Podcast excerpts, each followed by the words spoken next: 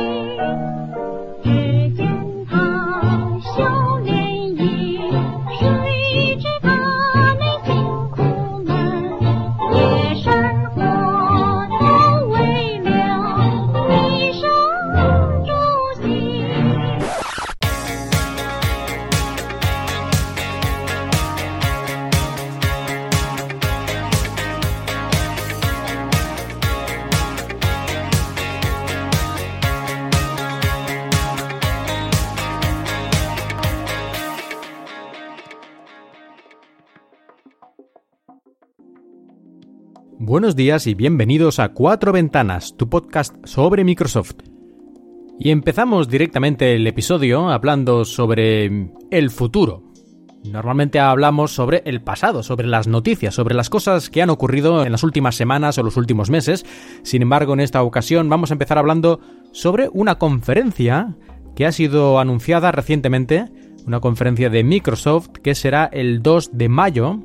Faltan un par de semanas y aunque todavía no se sabe exactamente qué van a presentar, solo se sabe que tiene algo que ver con educación por la nota que enviaron a los invitados, parece ser que según los rumores lo que seguro que no vamos a ver va a ser el nuevo Surface Pro 5 ni tampoco un Surface Book 2.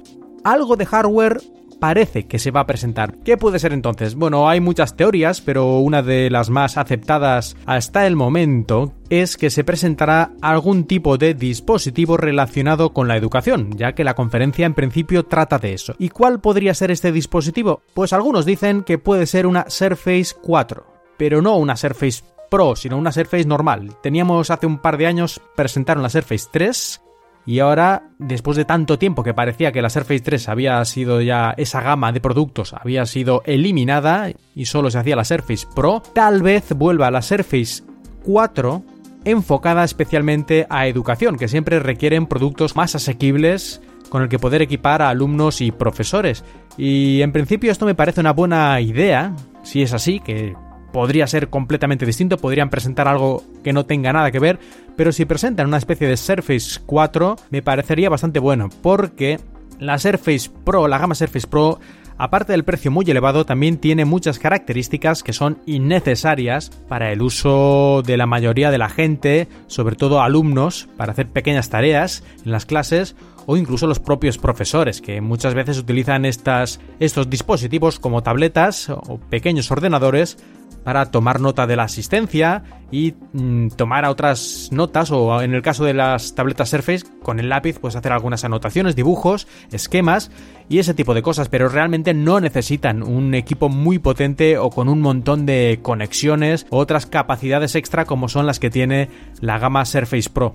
Ya veremos lo que presentan. También uno de los rumores es que este dispositivo, sea un Surface o sea otra cosa, llevaría el sistema operativo del que hablamos hace un tiempo, que es el Windows Cloud, si es que al final lo llaman así. En todo caso sería una versión especial de Windows, más limitada y que solo aceptaría, como comentamos anteriormente, las aplicaciones de la tienda de Windows. Es decir, no podrías instalar alegremente cualquier aplicación que tú quieras, sino solo las que estén en la tienda de Windows, que son más seguras porque han pasado ciertos filtros y así te ahorras los problemas de los virus y los malware en general que acechan mucho a las computadoras, a los ordenadores que se utilizan en la mayoría de las escuelas, porque allí muchísima gente está toqueteando los equipos, si son, digamos, públicos, que están en las aulas, y aunque sean del propio estudiante, pues también los estudiantes, sobre todo más jóvenes, tienen tendencia a poner software pirata y otro tipo de cosas susceptibles de tener malware. Así pues, tomad nota, el 2 de mayo, conferencia de Microsoft, sobre educación, pero quién sabe si nos pueden deparar alguna sorpresa que no me extrañaría, porque ya hace bastante tiempo, desde que se presentó el Surface Studio, que no hemos tenido ningún hardware ni ninguna otra gran sorpresa. Así que estaría bien, aunque es más un deseo que otra cosa, que hubiera algo aquí que nos hiciera otra vez sonreír.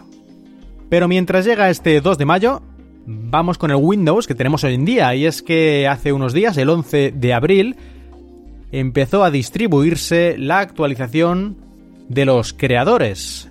Windows 10 desde que se presentó originalmente ha tenido una actualización que fue la de el aniversario y ahora nos llega la siguiente, la actualización de los creadores, sobre la cual hemos hablado largo y tendido en anteriores episodios de Cuatro Ventanas y ya la tenemos aquí.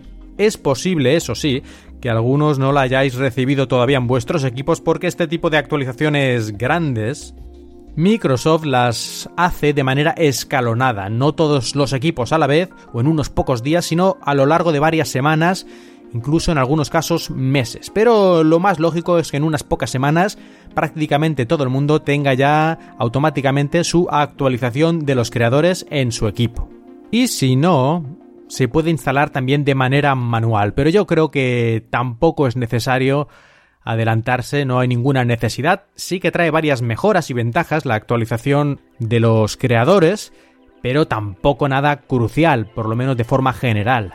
Así que esperar un poco tampoco pasa nada. De hecho, es lo recomendado, como he dicho muchas veces, no instalar las actualizaciones el primer día, sino esperar un par de semanas o incluso un par de meses para ver si hay algún problema y saquen los primeros parches para solucionar estos pequeños baches iniciales. De todas formas hay que decir que en estos días desde que se inició el despliegue de la actualización de los creadores no se han producido, por lo menos no ha habido grandes quejas en general y esto significa, creo yo, que la actualización ha ido bastante bien para una inmensa mayoría de la gente, porque ya sabemos que aunque sean a lo mejor el 1% de la gente tenga problemas en Internet, las quejas siempre se, se amplifican muchísimo y parecería que, bueno, que es una debacle absoluta, ¿no? Aunque solo fuera el 1%. Así que si de momento no ha habido grandes quejas, yo creo que es que está yendo bastante bien. Y aunque ya hablamos mucho de las características que traía esta actualización de los creadores anteriormente, me gustaría resaltar una de ellas, que era la de luz nocturna que ya expliqué que lo que hace es reducir la tonalidad azul de la pantalla cuando fuera, en la calle es de noche, o bueno, o cuando nosotros queramos, pero en general cuando estamos en una situación de poca luz y sobre todo por la noche, elimina o reduce esta luz azul de la pantalla para que nos sea más fácil relajarnos y luego al irnos a dormir tengamos más facilidad para conciliar el sueño. Esto lo hacían varias aplicaciones de third party de otras empresas que se podían instalar en Windows como Flax o Flax o como se quiera pronunciar que he recomendado si no recuerdo mal en alguna ocasión, pero ahora esto viene ya incluido en el propio sistema. Y quiero recordar esta, esta característica porque no viene activada por defecto y es muy probable que ya ni nos acordemos de que está ahí. Así que los que tengáis interés en este tipo de características solo tenéis que ir a la configuración de pantalla una vez tengáis instalada la actualización de los creadores, por supuesto, lógicamente. En las opciones de pantalla allí lo encontraréis. Al principio de todo está la opción para activar este luz nocturna. Podéis elegir las horas del día o hacerlo automático, dependiendo de tu localización, ya sabe a qué hora sale y se pone el sol y ya lo hace solo. Y también puedes elegir la tonalidad, lo amarillento o rojizo que quieres que se ponga la pantalla. Bueno, pues aparte de recordar esta característica concreta, también quiero recordar algo un poquito más no tan halagüeño, que es las características que se han quedado por el camino, que no lo han conseguido. Como decían en aquella famosa película, si estás escuchando esto, es que no lo he conseguido. Y tenemos varias, yo voy a decir cuatro, varias características que aunque se anunciaron en su momento, al final no han podido llegar a tiempo o, algún otro motivo a esta actualización y es probable que lleguen en el futuro o a lo mejor se cancelan, pero lo más probable es que acaben llegando más adelante. La primera de ellas, y la más, digamos, aparente porque hubiera formado parte del interface principal de Windows y lo hubiéramos visto casi todo el tiempo, porque estaría en el escritorio o en la barra de tareas más bien, era aquella característica que llamaron My People, que como explicamos cuando se presentó hace varios meses la actualización aniversario, en la barra de tareas podíamos poner, podíamos fijar los contactos, las personas, nuestras personas con las que tenemos más relación, nuestros amigos más cercanos, o nuestra mujer, o nuestro jefe, en las personas con las que nos comunicamos más a menudo, las podíamos colocar ahí unos pequeños iconitos en la barra de tareas para poder contactar con ellos de manera mucho más rápida, poder mandarles mensajes directamente haciendo clic en este icono o arrastrar encima un archivo y enviárselo directamente mediante Skype. Era una manera similar a lo que se hacía sobre todo al principio en Windows Phone, de tener las personas, digamos, los contactos importantes como de manera más cercana y un acceso más directo a ellos. Bueno, pues esto de momento no va a llegar, no ha llegado a la actualización de los creadores y esperemos que llegue más adelante. La segunda cosa que se nos ha perdido por el camino y que, bueno, personalmente es una de las que me da un poquito más de rabia, es una característica que teníamos en Windows 8.1 y que desapareció con Windows 10. Estamos hablando de OneDrive Placeholders. Es decir, como ya explicamos también anteriormente, la capacidad de tener visibles todas las carpetas y todos los archivos que tenemos en OneDrive, poderlos ver en nuestro equipo, ver, ¿eh? no abrir, ver, poder todos verlos como si estuviera sincronizado, como si tuviéramos los datos en nuestro equipo y solo si pulsamos para abrir uno de estos archivos, conecta con OneDrive, con la nube y descarga el archivo en tiempo real para poder verlo. Esto que, como he dicho, estaba en Windows 8.1, se perdió en el Windows 10 y es una característica muy interesante sobre todo en equipos que tienen poca capacidad de almacenamiento, como puede ser una, tableta más pequeña o incluso un teléfono. Y es más práctico, en mi opinión, que tener que ir a la aplicación online y, ver allí los archivos que hay o no hay. Es mucho más natural estar viendo los archivos en el explorador de Windows y ahí ya te indica los que están realmente en tu equipo y los que están en la nube pero tú los ves todos y luego ya haces clic y abres el que te interesa y no tienes que irte a otra aplicación para ver los, que están en la nube, sincronizar esa carpeta manualmente y bla bla bla. Yo creo que era mucho mejor así. Pues esperemos, yo espero por lo menos que algún día esto llegue, como prometieron.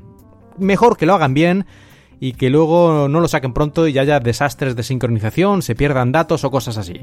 Por lo tanto, tampoco me preocupo demasiado. Y un par de cosillas también que no han llegado son aplicaciones. Aplicaciones que dijeron que iban a llegar o se suponía, a veces no lo dicen, pero se daba por supuesto que iban a llegar algunas aplicaciones con esta actualización de los creadores, como Groove Music Maker, que apenas lo enseñaron un poquito, una vez en una presentación, y era una especie de programa de edición de audio, este Groove Music Maker, que parecía bastante interesante. No sé si para profesionales, pero sí para la gente de casa, por lo que se vio, parecía algo así como si fuera una especie de GarageBand, el programa de edición de audio que hay en Apple, pues parecía algo así como la versión Windows de este programa. Con un interface mucho más moderno, pero con un estilo similar. De todas formas, ya digo que enseñaron muy poco, pero hubiera estado muy bien. Yo creo que a Windows siempre le han faltado estas aplicaciones integradas, aunque sean más o menos básicas para usuarios del hogar, no para profesionales, pero sí que se han echado en falta durante muchos años este tipo de aplicaciones para editar audio, para editar vídeo y para editar imágenes, aunque han mejorado bastante la aplicación de fotos que incluye Windows, podemos ahora hacer muchos pequeños ajustes, pero en vídeo no hay nada realmente potente y en audio pues aún menos, así que estaría muy bien si sacan este Groove Music Maker y también aplicaciones para edición de vídeo. Y la última cosa que voy a comentar respecto a estas aplicaciones perdidas, o por lo menos que llegan tarde, es el Windows Captura 3D, que mostraron también en una presentación con un teléfono Windows, caminando alrededor de un objeto, creo recordar que era un castillo de arena o algo así, grabando con la cámara del teléfono, después conseguían un, un objeto tridimensional, poligonal, en el teléfono que podías utilizar para ponerlo en cualquier aplicación o para editarlo o añadirlo en, por ejemplo, en, en una presentación tuya de PowerPoint, podías añadir este objeto 3D y rotarlo y ponerlo en la posición que te fuera más conveniente o ese tipo de cosas. Pues de momento este, esta captura 3D tampoco va a llegar esta aplicación y no hay fecha para ello. Parecía muy interesante, y bueno, quedamos a la espera de que cuando llegue funcione, funcione muy bien. No me extrañaría que al final dijeran que por algún motivo de hardware o algo de potencia de proceso solo llegará a los futuros dispositivos como podría ser el mitológico Surface Phone o la Surface Pro 5 o algo así. Pero en todo caso ya lo veremos, tampoco ellos han dicho nada al respecto.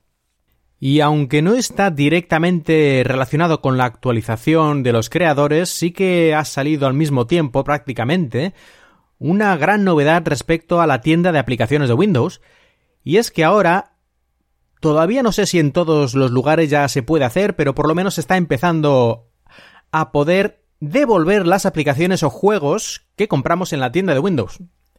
Y devolver de manera relativamente sencilla, yendo a nuestra cuenta de usuario y allí habrá una opción para la aplicación que hemos comprado devolverla, que nos devuelvan el dinero porque no nos ha gustado esa aplicación. Y al parecer eh, esto lo podemos hacer si hemos utilizado la aplicación menos de dos horas, es decir, la hemos probado un poco y no nos gusta, pues podremos devolverla y siempre que sea dentro de, los, de las primeras dos semanas desde la fecha de compra. Así que 14 días para devolver aplicaciones o juegos siempre que los hayamos utilizado menos de dos horas. Esto me parece fantástico. Y casi casi que hace que una demo de un juego o de una aplicación deje de tener sentido, porque yo creo que jugando una hora a, cualquier tipo de juego que podamos encontrar prácticamente ya podemos darnos una idea bastante clara de si nos va a gustar o no. En fin, una gran noticia, habrá que ver esto cómo se va desarrollando, porque yo creo que habrá pequeños ajustes en este sistema para que la gente no abuse de él, pero en principio me parece una idea fantástica. Algunos desarrolladores se han quejado diciendo que, no sé, como que la gente se iba a aprovechar, que iba a jugar dos horas a un juego y a otra cosa mariposa, lo devuelven y ale. Personalmente me parece, a no ser que sea un caso muy especial, si en dos horas un juego ya estás harto de él, pues a lo mejor es que realmente no valía la pena pagar nada por tal cosa. Y si es un juego muy especial que, bueno, es muy divertido, pero dura muy poco, en una hora ya te lo has pasado, pero vale nada, vale un euro, pues no sé, yo creo que no sé si lo hará Microsoft, pero tal vez en esos casos especiales se podría deshabilitar esta opción de devolver el dinero y avisar claramente al usuario cuando lo compre, que esta aplicación no permite la devolución. Aunque no lo veo yo muy claro y además en España y en Europa hay leyes al respecto del plazo para devolver productos y no sé si esto entraría en conflicto con alguna ley o algo así.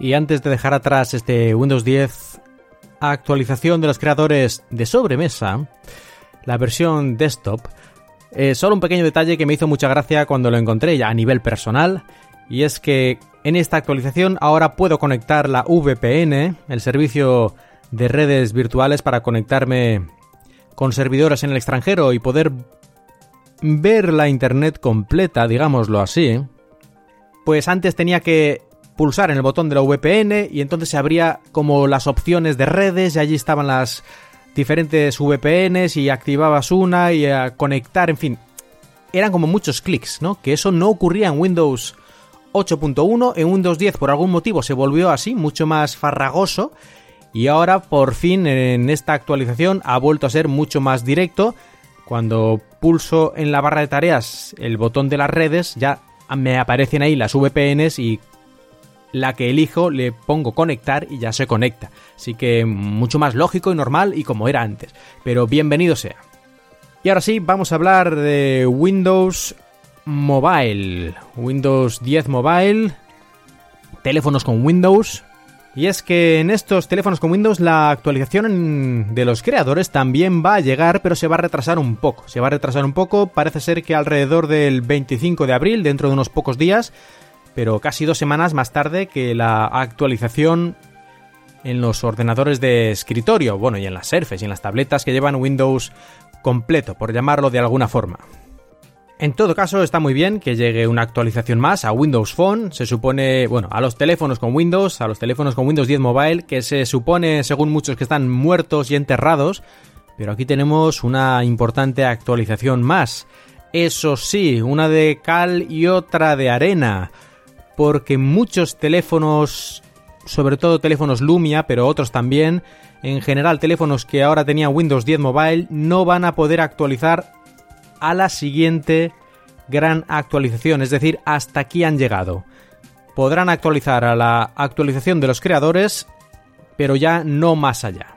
Incluso algunos teléfonos para llegar a esta actualización de los creadores van a tener que utilizar el modo Insider, es decir, un poco tendrás que forzar la actualización porque si no tampoco se va a actualizar.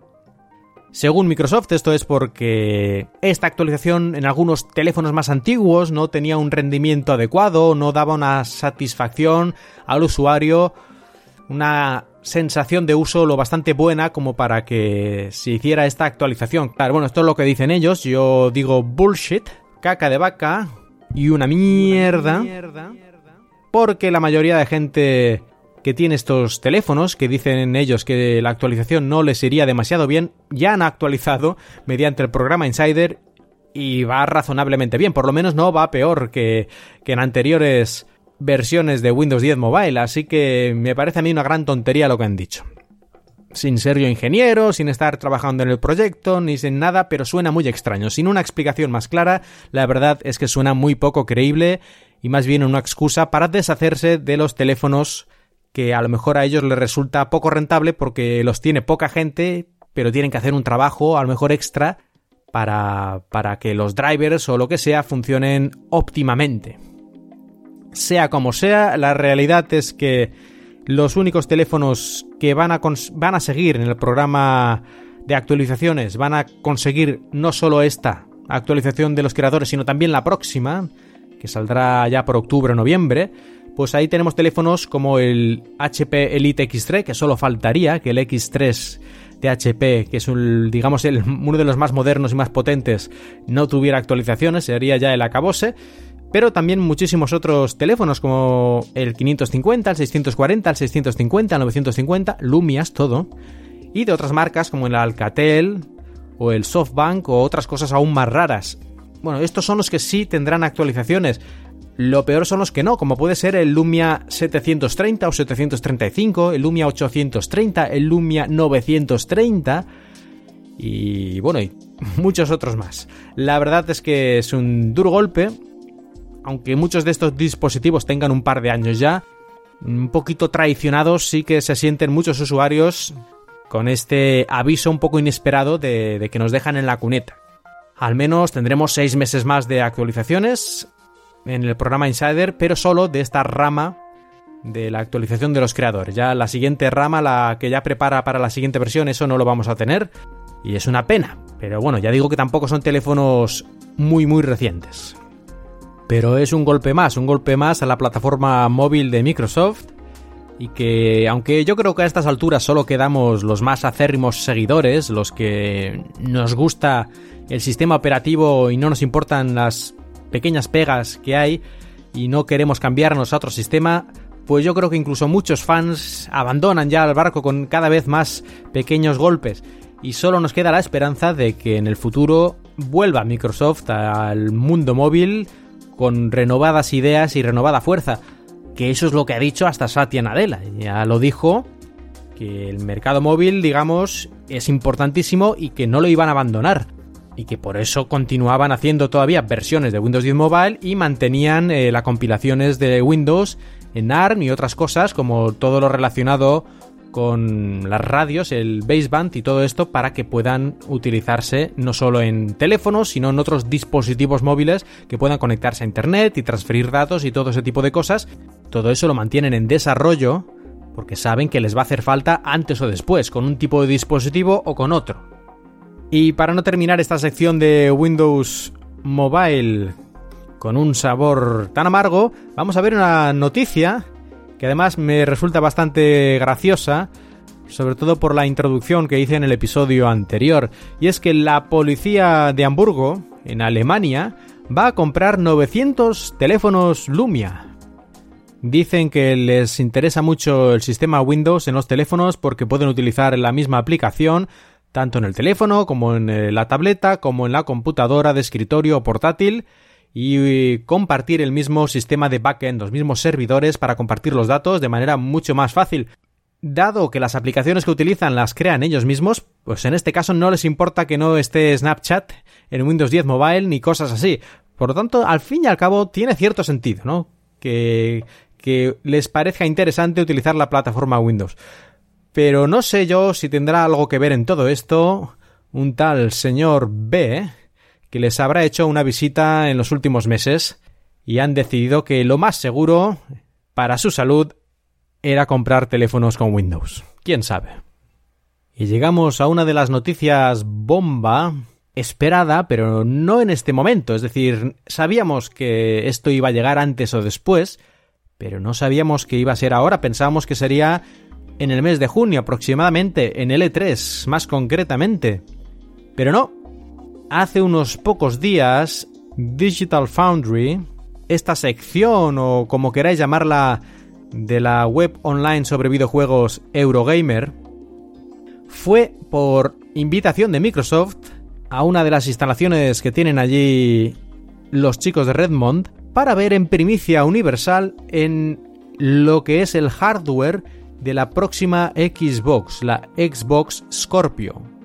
Como decía, muchos pensaban y pensábamos que no se sabrían más datos concretos sobre Scorpio hasta el E3, y allí se presentaría el hardware y todos los juegos, pero parece que por algún motivo, que no se sabe muy claro, eh, se dice, se dice que es porque los datos se habían filtrado, como casi siempre pasa, los datos técnicos de Scorpio se habían filtrado, ya lo sabía la prensa, y que antes de que se publicara de manera incontrolada, por decirlo de alguna forma, Microsoft prefirió hacerlo ellos mismos y llamó a uno de los más eh, una de las webs que más se dedican a esto de analizar características técnicas de los juegos y del hardware y que ellos mismos vieran de primera mano las capacidades de Scorpio e hicieran un artículo hasta cierto punto pues controlado por Microsoft, no controlado en cuanto a lo que escriben en el artículo, pero sí por lo menos que los datos fueran ciertos y que no hubiera rumores extraños o malas interpretaciones. Por lo menos todo lo que se dijera en el artículo sería cierto y no daría lugar a malos entendidos o rumores falsos. Yo creo que esto es bastante plausible, ¿no? Porque todas las consolas, unos meses antes de su lanzamiento, como los desarrolladores ya muchos están trabajando para hacer juegos, es casi imposible que alguien no cante, que alguien no vaya por ahí diciendo las características técnicas. En todo caso, es bastante poco normal lo que ha ocurrido. Pero vamos a lo que nos importa, que son estas características técnicas. ¿Cómo es Scorpio? Y repito, técnicamente, porque a nivel de diseño exterior, la carcasa y todo eso, eso sí será sorpresa para el E3 junto con muchos de los juegos. Aquí solo es a nivel más puro del hardware. La Xbox Scorpio, nombre provisional hasta que supongo que en el E3 nos presentarán también el nombre definitivo. La Xbox Scorpio, como ya sabéis, es una nueva versión de Xbox, digamos a media vida. Normalmente las consolas de videojuegos suelen durar unos 8 años más o menos. Y aquí estamos aproximadamente a la mitad y ya sale la Xbox Scorpion. Esto es así porque la Scorpion no sustituye a la Xbox One o a la Xbox One S, que sería una pequeña revisión de la Xbox One original, pero básicamente es lo mismo, no la sustituye, sino que será como una versión de lujo más potente para la gente que tiene el dinero y las ganas de tener un juego más bonito gráficamente pero los juegos en principio serán los mismos. Cambiarán la resolución y algún detalle gráfico, pero deberían ser similares en cuanto es la jugabilidad. Y de hecho, si ocurre como con la PlayStation 4 Pro, la PlayStation 4 Pro está vendiendo mucho menos que la PlayStation 4 normal. Y eso que solo hay unos 100 euros o 100 dólares de diferencia. Pues yo creo que aquí pasará algo similar. Las ventas de la Xbox One S serán mucho mayores, por lo menos al principio, de lo que serán las ventas de Scorpio. Vamos a ver las características que presentaron, la mayoría de ellas más o menos se sabían o se intuían, pero ahora tenemos ya datos oficiales. Voy a dar primero algunos de los datos fríos y luego me explicaré un poco ya qué significa. A ver, empezamos por la CPU, tendrá 8 núcleos a 2,3 GHz. La GPU es una todo de AMD, tanto la CPU como la GPU, esto va todo junto, es un System on Chip. Bueno, pues la GPU basada en la arquitectura Polaris, la última de AMD, y tendrá 40 unidades de proceso a 1,172 GHz y esto va a dar unos 6 teraflops de proceso. Esto comparado con la Xbox One que tenía 1,3 pues ya podemos ver la diferencia de 1,3 a 6 es más que notable. Es más de 4,5 veces más. La memoria, algo muy importante, porque si tienes más potencia gráfica pero no puedes poner mejores texturas ni modelados tridimensionales más complejos, lo cual requiere más memoria, pues las ventajas un poco se diluyen, como es el caso de la PlayStation 4 Pro, en mi opinión. Pero aquí no, aquí por lo menos han sido un poco más listos y han puesto 12 GB. La Xbox original, la Xbox One me refiero, tenía 8 GB de RAM y ahora tendremos 12. Tendremos 12 y además muchísimo más rápida, lo cual también trae bastantes ventajas. 12 GB de RAM, 4 más que antes, y ahí esto servirá sobre todo para eso, mejorar las texturas, mejorar los modelados, mejorar en general el juego. Y los demás datos técnicos ya no voy a entrar porque son cosas ya menores y además son relativamente similares a la Xbox One. Incluyendo, bueno, sobre todo Xbox One S, porque la fuente de energía, el transformador, también va dentro de la consola, como es la Xbox One S, y a diferencia de las Xbox anteriores, que tenían un ladrillo que tenías que poner fuera de la consola, bueno, que estaba fuera de la consola para la energía. El transformador era además bastante grande en las Xbox anteriores hasta la versión S. Bueno, pues toda esta potencia, esta memoria extra, ¿esto qué va a significar? Pues como ya dijeron el año pasado, la principal idea, el objetivo de desarrollo de esta Scorpio fue que pudiera hacer los juegos de Xbox One, los mismos juegos, esto era el mínimo, los juegos que en Xbox One van a 1080p o incluso a 900p porque son más complejos y no puede hacer tanta resolución, los dos hacerlos a 4K, una resolución cuatro veces superior a 1080p. Esto era el objetivo del desarrollo de Scorpio, poder lograr eso, que los desarrolladores pudieran lograr eso sin grandes esfuerzos, de manera casi casi automática. Y según parece, según se vio en esta presentación que le hizo Microsoft a Digital Foundry, no solo lo han logrado, sino incluso parece que lo hayan superado, porque les mostraron, por ejemplo, una versión del juego de coches Forza, Forza 6 creo que era el que utilizaron, y lo mostraron funcionando a 4K y la GPU de la Scorpio utilizaba aproximadamente el 60% de su potencia, es decir, iba bastante sobrada para mover 4 veces más píxeles que 1080p. Todo esto a 60 frames, ya sabéis que el Forza siempre va a 60 frames, aquí no era ninguna excepción, 60 frames fijos, sin ningún problema y con un 60% solo de uso de la GPU. También les pusieron una demostración del mismo juego, pero con los gráficos aumentados, las capacidades, el filtrado de las texturas, la distancia de dibujado, la cantidad de polígonos, todo al máximo, mucho más que en la versión normal de Xbox One, e incluso así la GPU a 4K, 60 frames y gráficos mejorados estaba aproximadamente el nivel de carga a un 80-90%, es decir, todavía no había llegado al máximo y esto es una versión preliminar, es decir, es posible que se pueda todavía optimizar más el código para Scorpio. Aún faltan bastantes meses para que salga al mercado.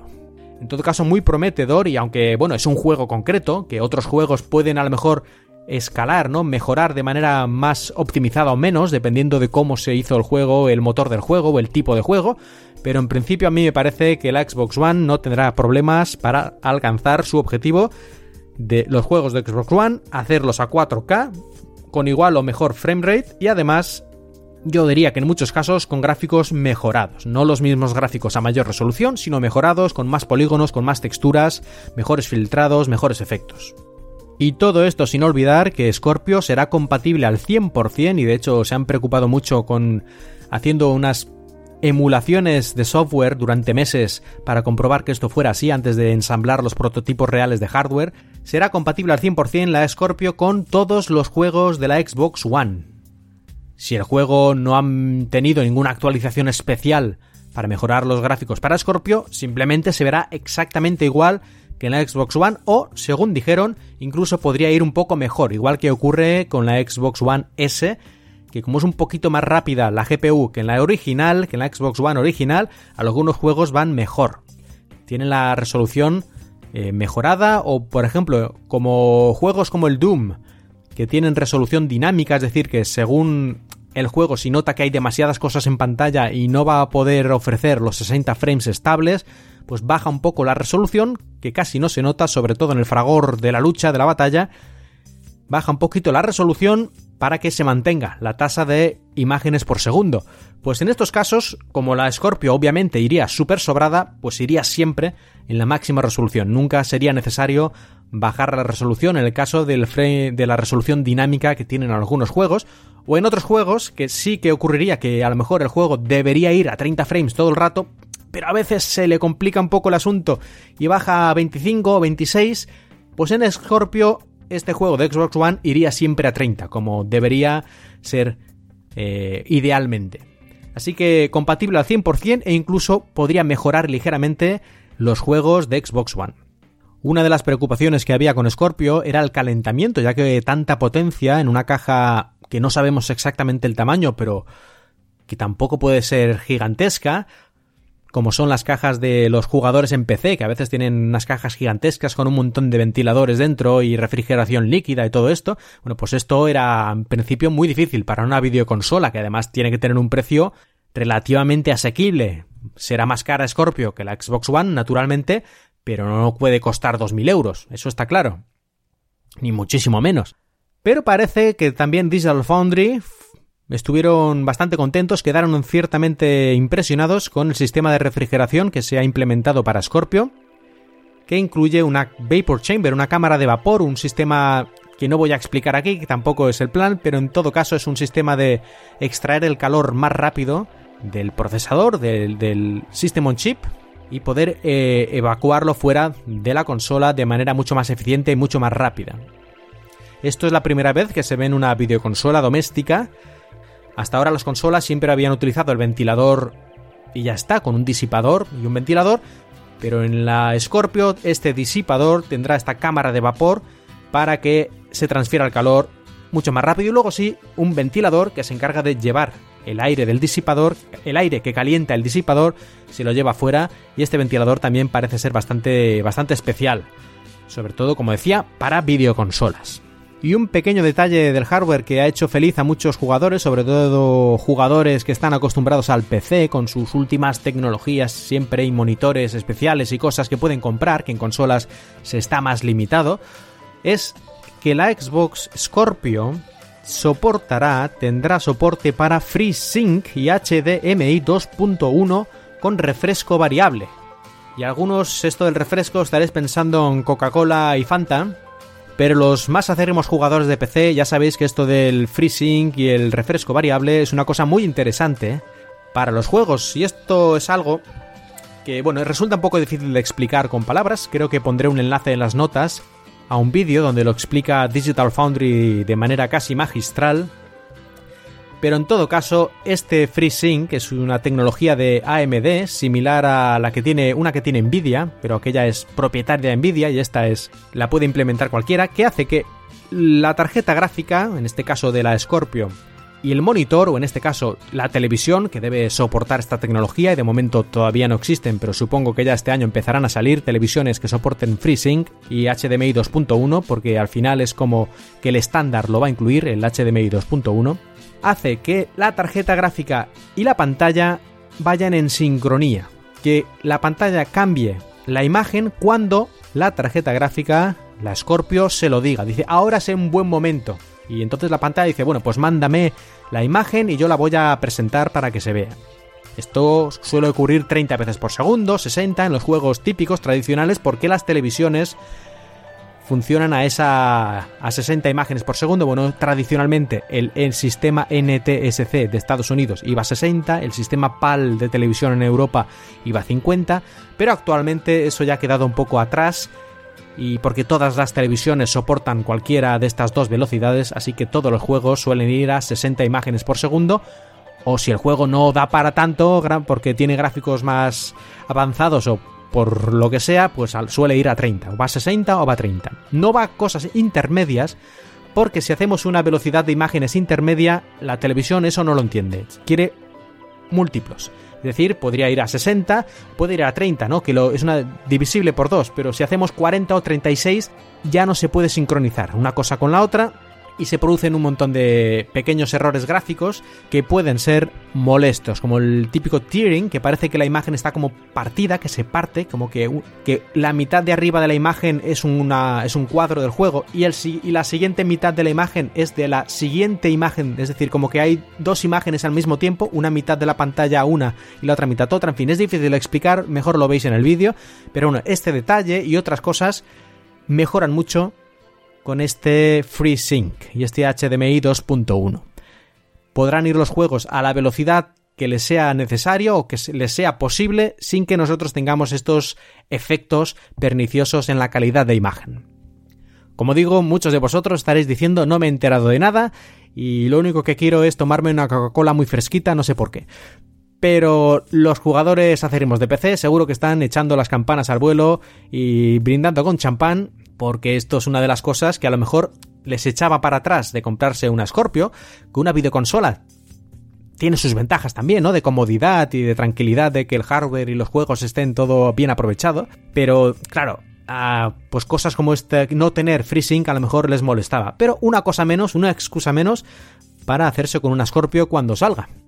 Y teniendo en cuenta además que muchos de los juegos son de los que Windows 10 tiene, se pueden jugar tanto en Windows 10 como en Xbox, como todos los juegos que saca Microsoft desde hace unos meses se pueden jugar en las... Tú compras una vez, pero se pueden jugar en las dos plataformas, pues esto también a lo mejor les empuja al final a los algunos, algunos peceros acérrimos a hacerse con una Scorpio. ¿Quién lo iba a decir? Y ya dejando de lado Scorpio, de la que ya hablaremos más cuando en el E3 presenten todos los juegos y algunos detalles más como la forma de la carcasa y tal. Vamos a hablar de la actualización de los creadores porque también ha llegado a Xbox One, a la Xbox One, a la Xbox One S, ha llegado esta actualización de Windows también, porque al fin y al cabo tiene Windows 10. Y aparte de cambiar un poco el interface, mejorar algunos detalles en cuanto a la velocidad de respuesta de los menús y otras cosas, una, de las características que me ha llamado la atención es el modo Copilot. Y este modo Copilot, esta opción, nos permite utilizar dos mandos, dos controladores al mismo tiempo para manejar el mismo juego. Y yo creo que esto puede ser muy interesante para jugar sobre todo con niños que a lo mejor no manejan muy bien el juego y a veces es lo típico que te ocurre que dice pues papá ayúdame pásate tú el monstruo y luego yo continúo y cosas así no pues aquí no sería necesario ni siquiera pasar el mando porque directamente eh, otra persona le podría ayudar en los momentos difíciles o cuando él lo pida. Y como digo, bueno, para niños o en general para cualquier persona que a lo mejor eh, le guste jugar pero no sea muy experto, pues podemos jugar en cierta manera los dos juntos y ayudarle de vez en cuando cuando eh, algo no sepa hacerlo bien o tenga alguna dificultad especial. No sé, a mí me pareció algo interesante, es una cosa muy sencilla realmente el concepto, pero me extraña, me extrañó, es una de esas cosas que cuando lo ves dices, uy, ¿y esto por qué no lo habían hecho antes? Y debe costar poco, poco implementarlo, ¿no? Pero bueno, aquí tenemos este modo copilot, copiloto. Igual que cuando conducimos un coche, aprendemos a conducir, tenemos al de la autoescuela que tiene sus pedales de frenar y acelerar y nos controla si perdemos un poco, en fin, el control o algo, pues aquí es algo parecido. A mí me parece una idea sencilla pero interesante, ya veremos. Y antes de dejar la Xbox, en el anterior episodio hablé de una... Bueno, hablé de que me había comprado esta Xbox One S y comenté, entre otras cosas, que Ori, este plataformas tan bueno, tan afamado que hay en Xbox, no lo había podido comprar en tiendas, no lo había encontrado en ninguna tienda. Y me dijeron por Twitter, y ahora no recuerdo el nombre, en fin, pero gracias por avisarme, me dijeron que es que Ori no había salido en formato físico, había salido solo en digital. Y entonces dije, hombre, ahora está claro por qué no lo encuentro en ninguna tienda. Pero también investigando un poco sobre el tema, descubrí que sí salió en edición física en Estados Unidos. Tras, tras varios meses, después de su debut digital, salió en versión física, como decía, en Estados Unidos y al parecer también en Inglaterra. Así que esta edición especial sí se pudo comprar en físico, pero la edición original solo en digital. En todo caso, no creo que llegara físicamente a España ni a la mayor parte de los países. Así que, en fin, sigue siendo un juego a veces un poco difícil de encontrar físicamente porque tienen que ser básicamente tienen que ser importado.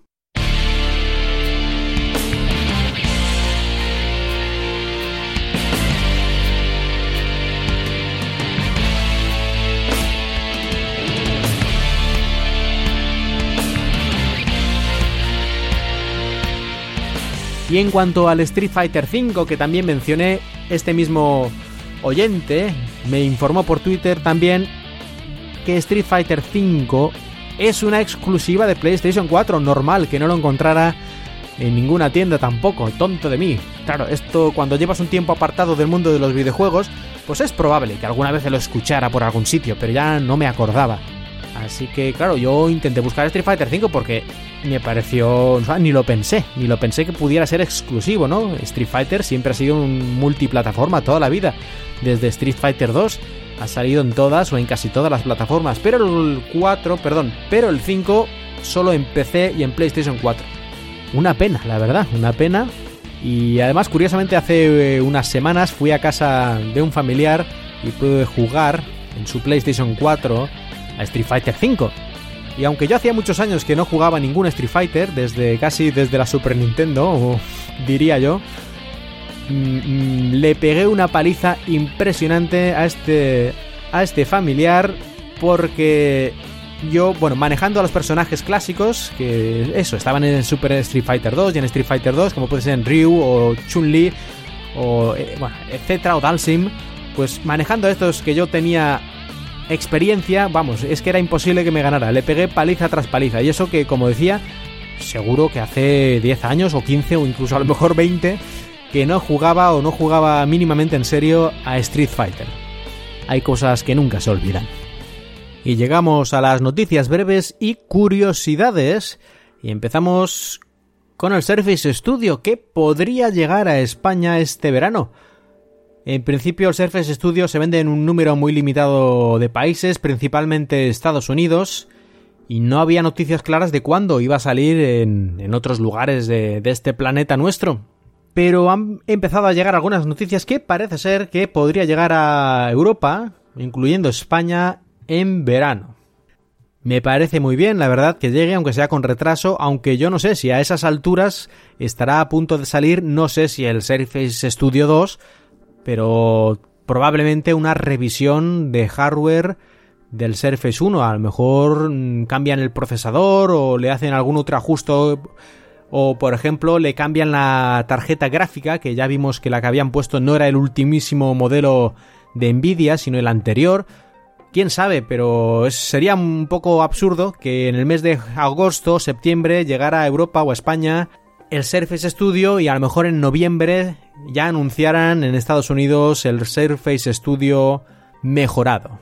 La siguiente noticia breve en realidad es una noticia que podría dar para mucho porque es bastante importante, pero como se trata de algo de importancia, pero en el mundo empresarial, en el enterprise, pues entonces eh, lo he dejado aquí en las noticias breves y es que se presentó hace unas cuantas semanas, el día 8 de marzo, se presentó Windows Server para procesadores ARM, para procesadores ARM.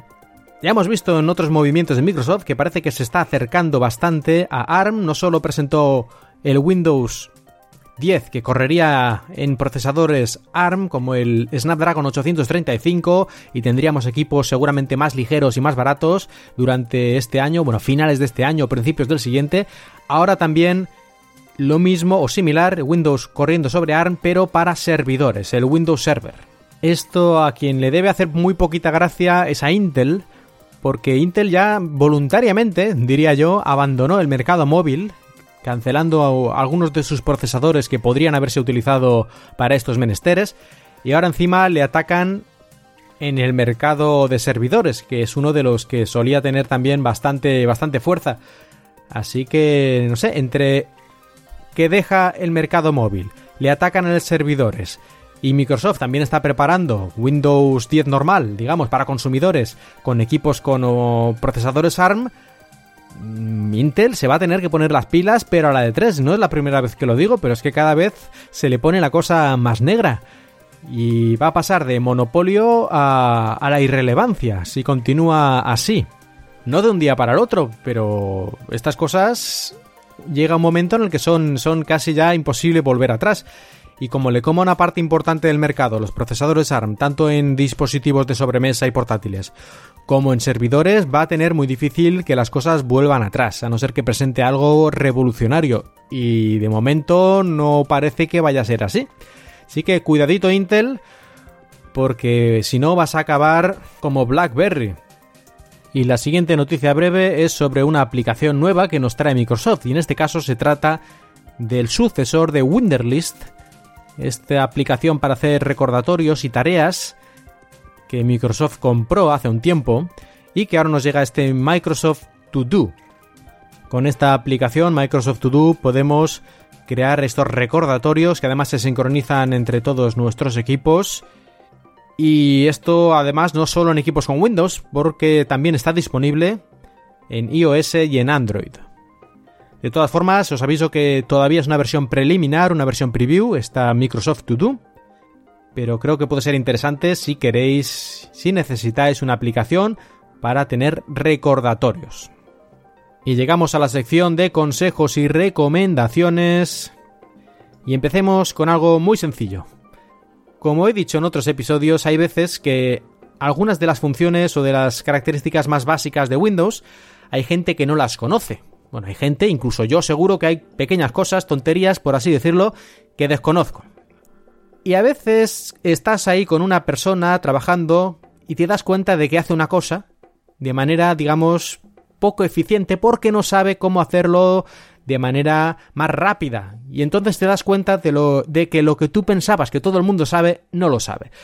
Pues una de estas cosas, y que justamente el otro día vi a una persona hacerlo, es cuando tenemos muchas ventanas abiertas, sobre todo programas que no tienen un menú de archivo cerrar y te cierra todo el programa, como puede ser el explorador de Windows o incluso el Microsoft Edge, que no tienen esta opción así a simple vista de cerrar y te cierra todas las ventanas. Pues en estos casos podemos hacer algo tan simple como en el icono en la barra de tareas de este programa, del explorador de archivos, del Edge, darle con el botón derecho y poner cerrar ventanas. Bueno, exactamente dice cerrar todas las ventanas. Más claro no puede ser. Y otra cosa ya un poquito más compleja, pero que también es posible que muchos no utilicen porque no recuerden o no sepan que está ahí, es la zona de cobertura inalámbrica. Zona con cobertura, lo llama ahí en el centro de actividades, mismamente podemos encontrarlo, este botón, de zona con cobertura. Y esto, este nombre tan estrambótico, ¿qué significa? Significa que podemos utilizar nuestra computadora, nuestro PC, para compartir la conexión a Internet mediante Wi-Fi.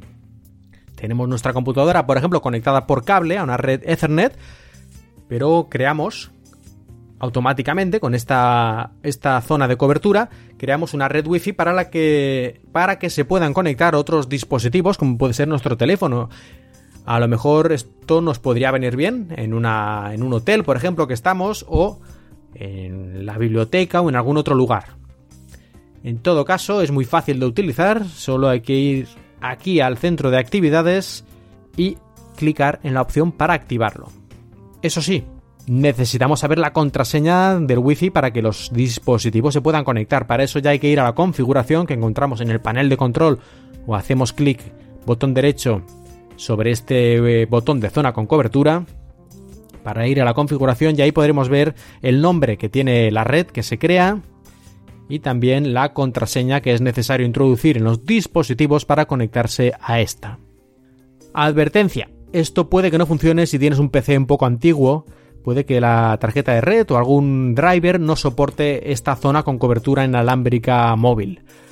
Así que lo puedes probar. A mí, por ejemplo, mi PC que tiene 6 años, a mí me dice que, que, no, que no es compatible. No es compatible mi PC con esta zona con cobertura inalámbrica móvil, pero yo entiendo que cualquier PC más o menos moderno no va a tener problemas en activarlo. Así que si queréis convertir vuestro PC en un punto de acceso Wi-Fi, temporalmente, supongo, pues, o a lo mejor no, en algún caso puntual lo, te interesaría tenerlo siempre, pues ya tenéis esta opción de zona con cobertura inalámbrica móvil. No es nada nuevo, pero, pero seguro que muchos ya ni os acordabais. Y vamos con un truquito ya un poquito más hardcore. Y es que voy a recomendar una página web o más bien un servicio online que es el Guerrilla Mail. El guerrillamail.com. En esta web hay un servicio de correo electrónico que tiene la característica que es solo accesible a través de esta web y que además cualquier mensaje que se mande a esta dirección que tú puedes crear ahí directamente en la propia web, es decir, no hay que darse de alta, tú solo pones cualquier nombre o uno aleatorio que él te crea y puedes mandar mensajes a esa dirección de correo. Y cualquier mensaje que se envíe a esa dirección de correo, al pasar una hora se borra. Y diréis, ¿para qué demonios puede servir un servicio de correo en el que los mensajes se borran al pasar una hora los mensajes que recibe, los que mandas, pues ya los has mandado, ellos, ellos sabrán. Pero los que recibe se borran solos y que además, digamos que no hay ninguna seguridad, porque cualquiera puede entrar poniendo esa dirección en, en esta página de Guerrilla Mail.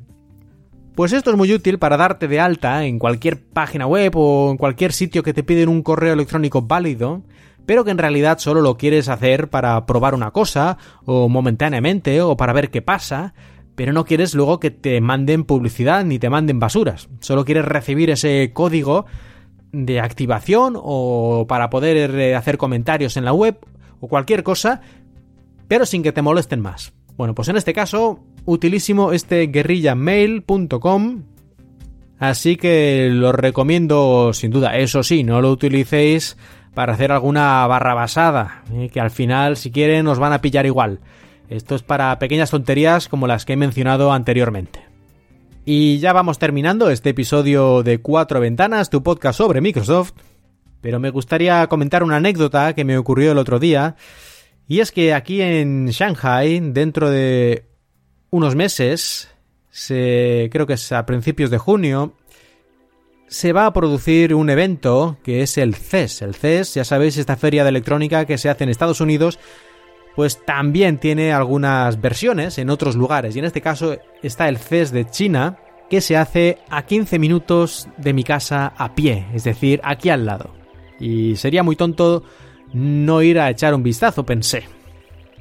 Pero también esta feria está enfocada sobre todo a los profesionales, eh, especialmente las conferencias y las presentaciones que hacen algunos directivos de varias empresas de tecnología, aunque este CES no es tan importante como el de Estados Unidos, pero también estaría bien, ¿no? Yo de hecho nunca he ido a este tipo de ferias y me hubiera hecho bastante ilusión.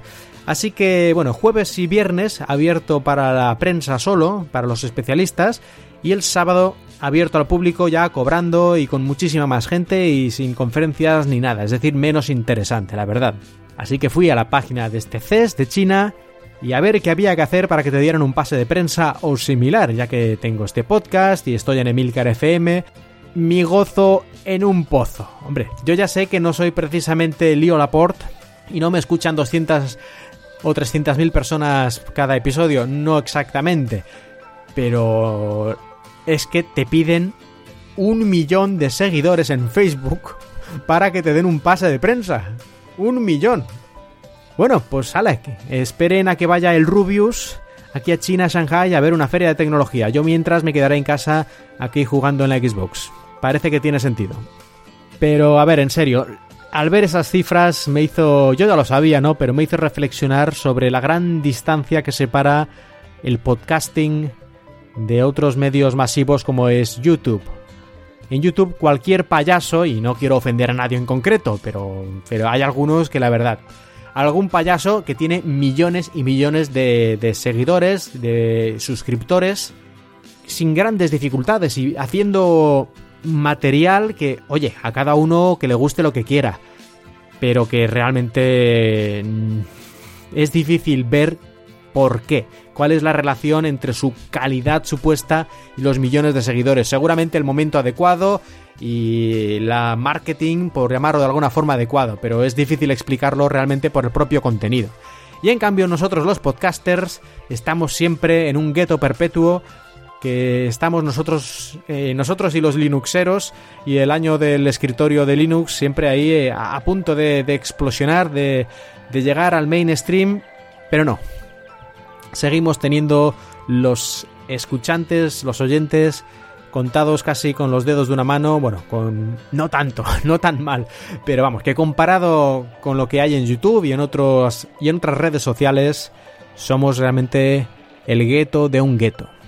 Nos intentamos consolar pensando que los mejores, los más sabios y los más guapos somos los que hacemos y escuchamos, por supuesto, podcasting, pero un poquito de pena siempre da, ¿no? Pensar que que a lo mejor hemos elegido el medio equivocado si queríamos llegar a muchísima gente. Bueno, eso siempre lo pensamos por un momento, pero a mí realmente no me preocupa. Yo estoy muy feliz haciendo cuatro ventanas, me gusta hacer el programa y no me interesa hacer vídeos ni poner en YouTube ni cosas de estas. Si me escuchan 500 personas o 100 o 200 como era al principio, los primeros bastantes meses, capítulos de cuatro ventanas tenían una audiencia pues de dos o 300 personas y ya en ese momento me parecía algo increíble que hubiera gente, alguien que me escuchara, ¿no? Primero, que supiera que existía cuatro ventanas y segundo, pues que lo escuchara y repitiera. Porque aquí estás, ¿no? En tu casa grabando tranquilamente solo y luego por el mundo hay cientos de personas que te quieren escuchar. Y ya cuando pasé a Emilcar FM, pues estas cifras se multiplicaron bastante. Pero luego ves las cifras del YouTube y de otras redes y dices, pues bien, pero nada, aquí seguiremos en cuatro ventanas y el podcasting para siempre. E intentaremos no pensar en los 5, 10 o 15 mil euros que algunos youtubers españoles, ya no digo algunos más internacionales, se llevan al mes. ¿eh? Mejor no pensarlo. No, no, no, no, no, no, no, no, no, no, no, no, eso no ocurre. No, no, no me importa. No me importa. Y llegamos al final, pero no sin antes recomendar un nuevo podcast en Emilcar FM. Y se trata de Trending, o pronunciado a la inglesa Trending. Bueno, más bien, más a la inglesa parecía pronunciado al estilo Wyoming, pero en fin. Este Trending es un podcast que ya tuvo una etapa anterior, ya existía, pero ahora ha sido transferido, traspasado como si fuera una panadería, a Emilcar FM y tiene, digamos, un nuevo estilo, es una nueva etapa. Presentado por Javier Soler en Trending, te cuentan algunas de las noticias más relevantes de la semana y el contexto en el que se mueven estas noticias, sobre todo en relación a Twitter, es decir, utilizando Twitter y algunos mensajes importantes o opiniones de la gente en Twitter para darle cuerpo a todo este comentario sobre las noticias semanales. Trending en principio debería salir cada sábado y estará formado aparte de por Javier Soler por otros podcasters que se van a unir y que tendrá cada uno un tema sobre el que dará su comentario. La mayoría de los temas creo que van a ser sobre todo de política, pero creo que está abierto a otros temas también. Ya veremos cómo evoluciona Trending. Yo he escuchado un par de episodios, los dos primeros, y me ha parecido francamente interesante. Y además en la podcast Fera Española yo creo que falta siempre, hay algunos, pero siempre se echa en falta que haya más podcasts que hablen de actualidad y sobre todo de política. Y aparte de Trending, hay otra novedad en Emilcar FM. Y esta novedad es un podcast mío. Y no, no me refiero a cuatro ventanas, que ya sé que sale poco, pero tampoco es como para llamarlo una novedad cada vez que sale, aunque haya pasado mucho tiempo desde el anterior. No. Me refiero realmente a un podcast nuevo, a otro podcast, y diréis, pero si este casi que no das abasto, por favor, ¿qué estás haciendo con otro? Madre mía de Dios. No, que este podcast sí que lo voy a hacer puntualmente porque cada episodio va a durar la friolera de 3 minutos, 3, 4, 5, por ahí, poco tiempo. Es un podcast sobre mi vida aquí en Shanghai, aquí en China, en el que voy a contar, bueno, ya cuento, ya tenéis disponibles unos pocos episodios, dos por semana van a salir, esa es la frecuencia. Pues ya tenéis disponibles unos pocos episodios y en estos cuento mis vivencias, las cosas que veo por China, por Shanghai, las cosas que me gustan, las cosas que me sorprenden, las cosas que me disgustan también. Yo soy mucho de quejarme y voy a intentar no quejarme mucho en el podcast, pero a veces es inevitable, ¿no? Hay cosas las que no podré aguantarme y me cagaré en sus muertos a través del podcast. Pero como son tres minutos, espero que sea más divertido que cargante. Pero como digo, voy a intentar que sean sobre todo cosas sorprendentes y, y, curiosas. Siempre, siempre desde mi punto de vista. Siempre desde mi punto de vista no voy a dar grandes explicaciones de las cosas que me requieran tiempo para documentarme y dar datos fidedignos, sino que voy a dar mi impresión y a veces es posible que diga alguna tontería, pero bueno, el podcast lo he diseñado así, lo he pensado así y espero que os guste, le podéis echar un vistazo, lo tenéis, o una oída más bien, lo tenéis en Emilcar FM por supuesto y también en Evox y en Spreaker. Y en Twitter me podéis encontrar por arroba paseo Shanghai. Y es que el nombre del podcast es un paseo por Shanghai. Y el nombre viene de que estoy en Shanghai, pero también de que lo voy a grabar en la mayor parte de las ocasiones mientras camino por la calle, mientras doy un paseo, y así podéis escuchar un poco el sonido de la ciudad, que está bien. Y da ambiente. ¡Hala! Y ahora sí, terminamos, no sin antes pediros por favor que si tenéis tiempo, si os viene bien, si no os importa, bueno, qué tontería, que vayáis directos al iTunes y me pongáis ahí una reseña, por favor, que hace meses que aquí no me pone nadie una reseña, aquí todos escuchando y luego ni siquiera una reseñita de nada. Ay, Dios mío, ¿qué vamos a hacer con vosotros? En serio, una reseña en iTunes me ayuda mucho a que el programa tenga más visibilidad, a que aparezca más alto en las listas y que por lo tanto más oyentes puedan descubrirlo y unirse a ser un, un oyente más de cuatro ventanas y tal vez dentro de muchos muchos años tengamos un millón de oyentes y por fin pueda ir al CES de China. No. Pero bueno, eh, por favor, una reseña, si podéis, cinco estrellas, aún mejor, porque, porque si no, para eso, para eso, si hay que poner cinco estrellas, se va, pero ir para no poner cinco estrellas, pues no. Luego ya en el comentario puedes quejarte de mi falta de periodicidad y de lo que quieras, pero las estrellitas, para allá que van y los que ya tengáis una generosidad de niveles estratosféricos que esté llegando ya al planeta Júpiter por lo menos, los que tengáis este nivel de generosidad, os recuerdo que tenemos la cuenta de donaciones en paypal.me barra y ahí podéis donar lo que queráis desde un euro para demostrar que os gusta y que apoyáis cuatro ventanas y ahora también de manera subsidiaria un paseo por Shanghai. Los que me habéis donado unos eurillos en los últimos meses, muchísimas gracias, de verdad, de verdad, de la buena. Y ya está. Muchas gracias por escuchar. Yo soy Mark Milian y os he hablado desde Shanghai.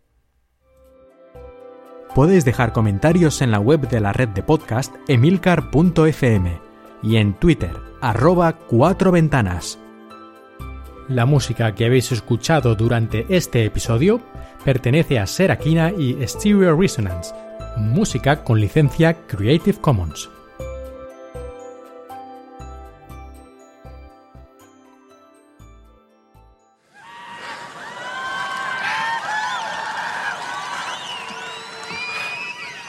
I have four words for you.